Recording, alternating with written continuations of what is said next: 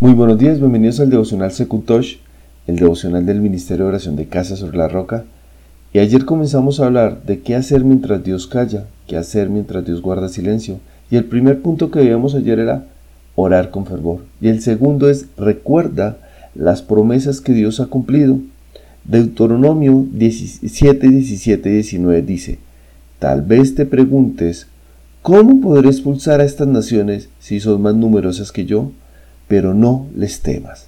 Recuerda bien lo que el Señor tu Dios hizo contra el faraón y contra todo Egipto. Con tus propios ojos viste las grandes pruebas, señales y prodigios milagrosos que con gran despliegue de fuerza y de poder realizó el Señor tu Dios para sacarte de Egipto, y lo mismo hará contra los pueblos a quienes ahora temes.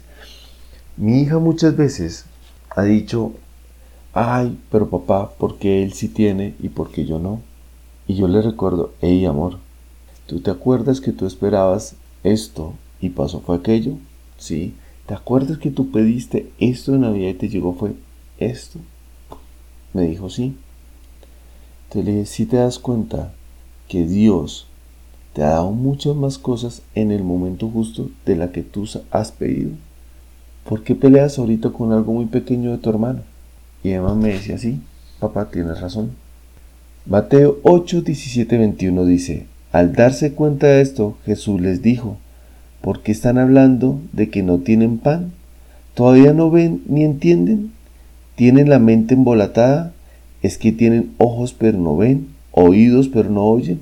¿Acaso no recuerdan cuando partí los cinco panes para los cinco mil? ¿Cuántas canastas llenas de pedazos recogieron? Doce respondieron. ¿Y cuánto cuando partí los siete panes para los cuatro mil? ¿Cuántas cestas de pedazos recogieron? Siete. Entonces concluyó, ¿y todavía no entienden? Tú tienes que recordar tres cosas. Primero, lo que Dios ha hecho antes. Segundo, que Él no se olvida de ti.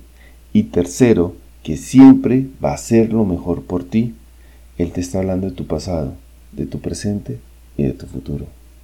Yo te invito a que el día de hoy hagas una lista, todo tomes un tiempo y hagas una lista de lo bueno que ha sido Dios contigo, qué cosas ha hecho, qué cosas ha cumplido que te ha prometido y qué cosas ha hecho que a pesar de que no te había dicho nada ni tú las había pedido, Dios te las ha dado.